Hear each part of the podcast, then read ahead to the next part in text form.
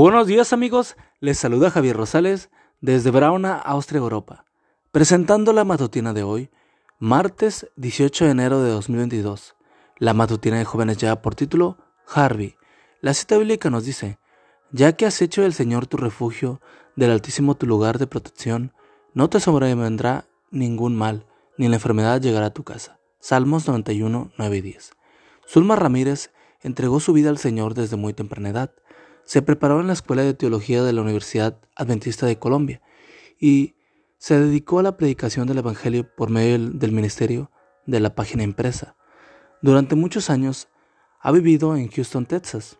Recientemente tuvo que ser sometida a una cirugía, así que oró pidiendo la protección del Señor. En agradecimiento, decidió dedicar un año a la predicación en Colombia. Fue así como llegó a la zona donde sirvió.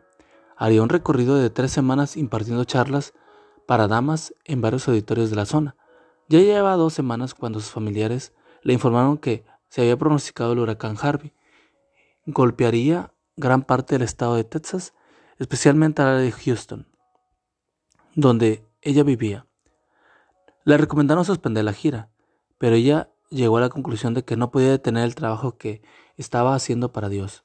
Pidió a sus familiares que fueran y prepararan su casa para enfrentar el huracán, pero ellos se negaron, pues cada uno estaría ocupado con su propia vivienda. Con todo, ella decidió permanecer en Colombia y encontró su situación, encomendó su situación a Dios. Había invertido una gran suma de dinero en libros que tenía almacenados en el sótano de su casa, lugar doblemente vulnerable en caso de inundación.